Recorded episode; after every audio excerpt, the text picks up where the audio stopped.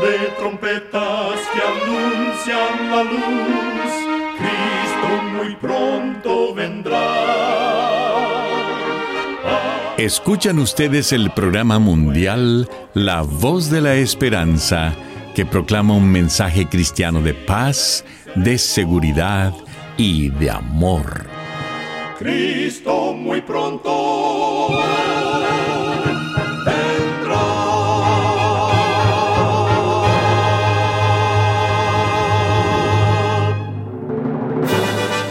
Le damos la bienvenida a este subprograma La Voz de la Esperanza. Nos sentimos muy contentos de que nos pueda acompañar el día de hoy. Queremos reiterar nuestra gratitud a Dios por seguir guiando nuestro programa por más de 75 años. Recuerde que en nuestra página de internet podrá encontrar este programa radial, así como las maneras de comunicarse con nosotros. Solo entre a www.lavoz.org.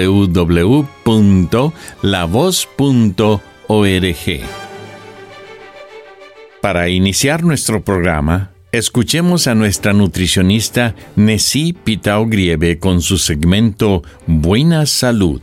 Su tema será Bebidas alcohólicas.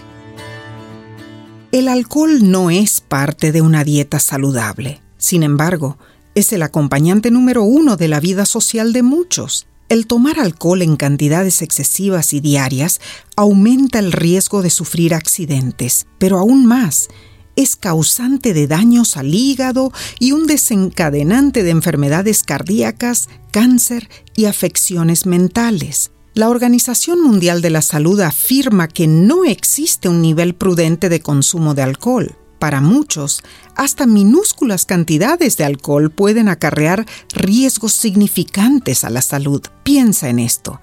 Es perfectamente normal decidir no tomar alcohol, menos durante el embarazo o periodo de lactancia, y no cometas el error de tomar alcohol si vas a guiar un vehículo u operar maquinarias. Si crees que tú o alguien a quien amas tiene problemas con el alcohol u otras sustancias psicoactivas, busca ayuda. Hazlo hoy. Recuerda, cuida tu salud y vivirás mucho mejor. Que Dios te bendiga.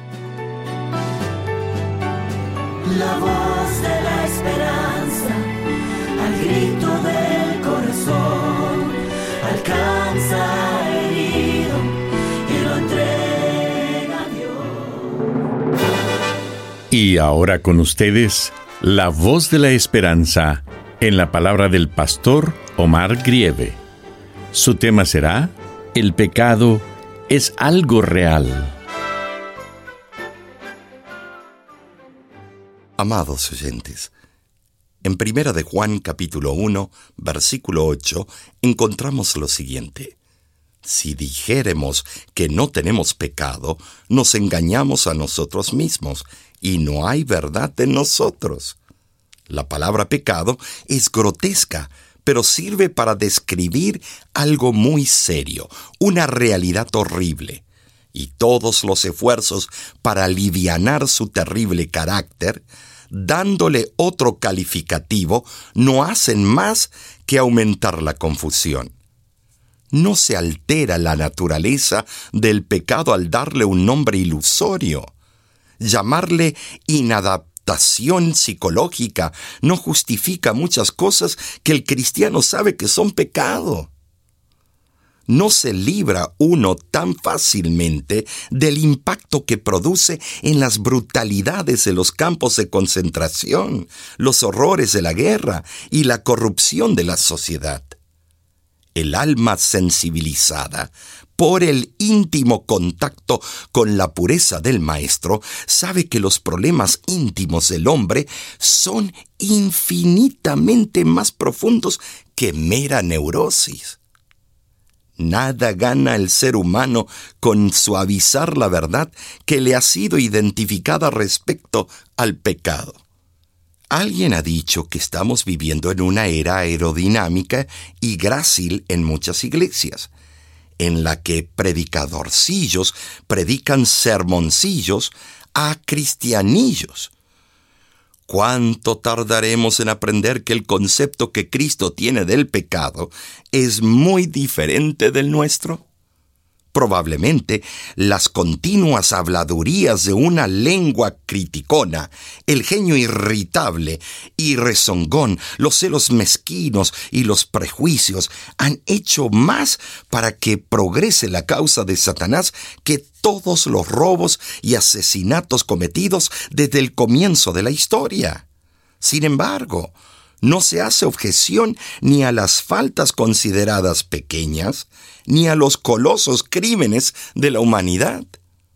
Dios es estricto y espera que sus órdenes se lleven a cabo.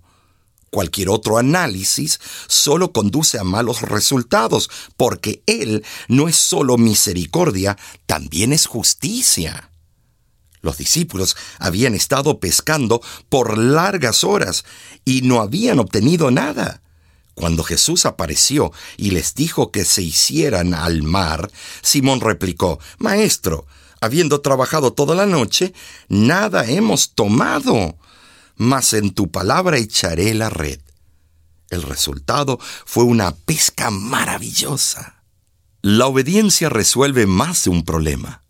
Solo aquellos que hacen la voluntad de Dios entenderán, porque ningún conocimiento teórico agota las enseñanzas de nuestro Padre Celestial, las cuales son eternas y verdaderas. Muchas veces, para dejar de cumplir las demandas de la obediencia, se acostumbra a llamarla reglamentación, pero el hecho de que haya síntomas opresores, rudos o inclementes no da permiso para no respetar la autoridad de Dios. En el antiguo Israel era ciertamente desastroso el fin que le esperaba un hijo rebelde. No es el amor, sino el sentimentalismo el que intenta disculpar el mal proceder y asegurar la complacencia mediante el soborno. La libertad, los derechos personales y la elección son todos necesarios para el ser humano, pero no están en oposición con la autoridad debidamente constituida. En realidad, no pueden subsistir sin ella. La mejor manera de comprobar si un objeto está torcido es colocar junto a él una vara derecha. Fue exactamente lo que Dios hizo cuando nos dio su ley. Mientras seamos pecadores, necesitamos la ley de Dios, pues es la única que nos muestra nuestra verdadera condición. Con demasiada frecuencia, la actitud humana es como un tenue barniz intentando encubrir la falta de respeto por la ley de Dios.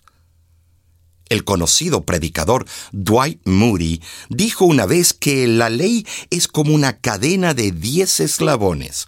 Roto uno de ellos, la ley es una cadena fragmentada.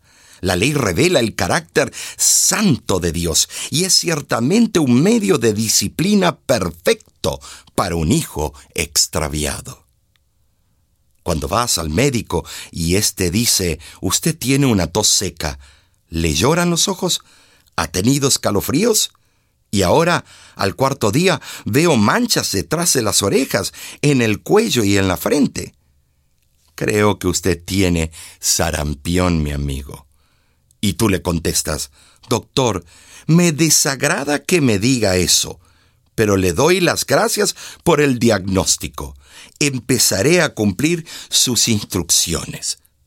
Algo semejante sucede con la ley de Dios, que señala nuestro sarampión moral, y depende de nosotros si seguiremos las instrucciones divinas o nos mantendremos rebeldes, no velando por nuestra sanidad espiritual.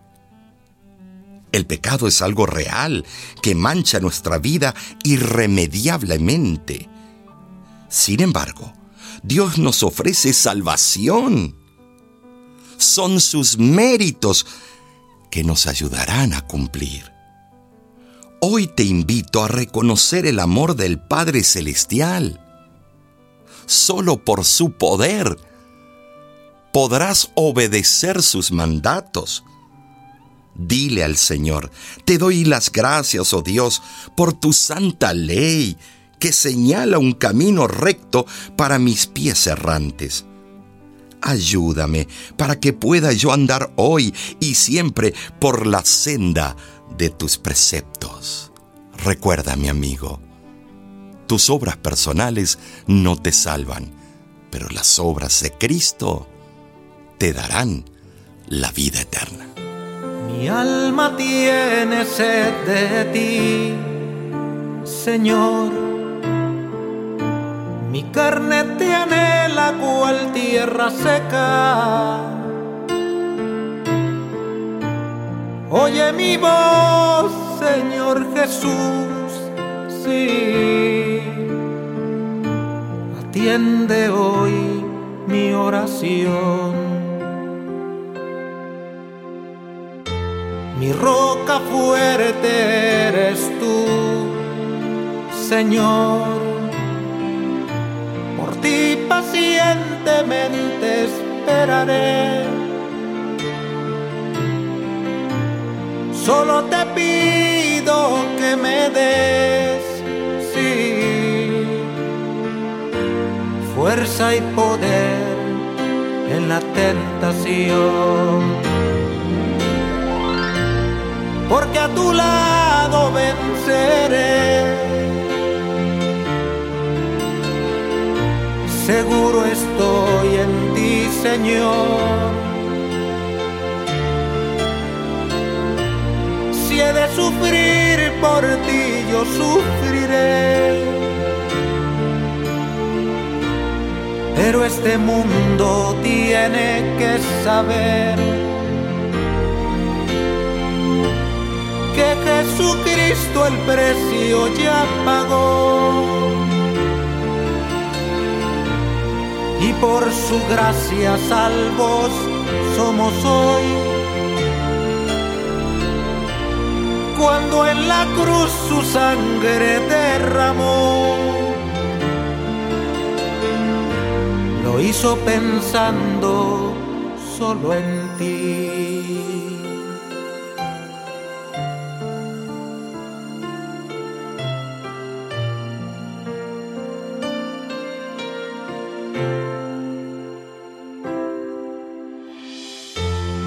Quieres tú con él vivir.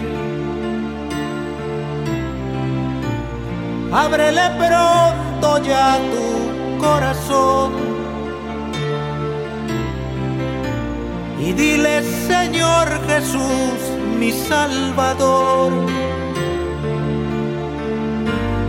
te necesito, tuyo soy. Porque a tu lado venceré.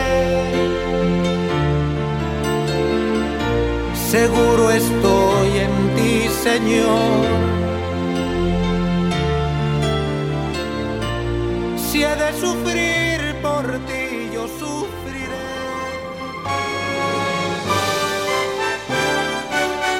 Escuchan ustedes el programa mundial La Voz de la Esperanza. Queremos agradecerle por haber sintonizado nuestro programa el día de hoy. Recuerde que usted puede obtener el programa del día de hoy entrando a nuestra página www.lavoz.org.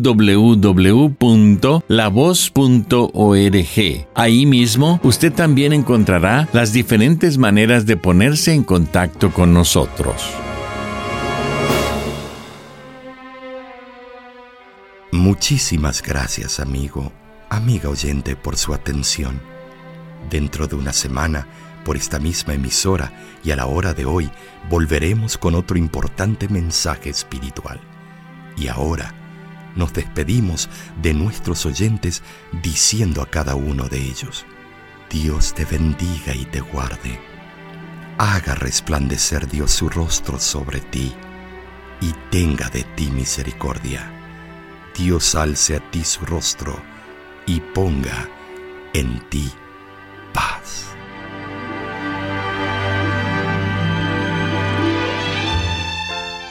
Este programa se ha transmitido bajo el patrocinio de la Voz de la Esperanza y de sus amigos de la Iglesia Adventista.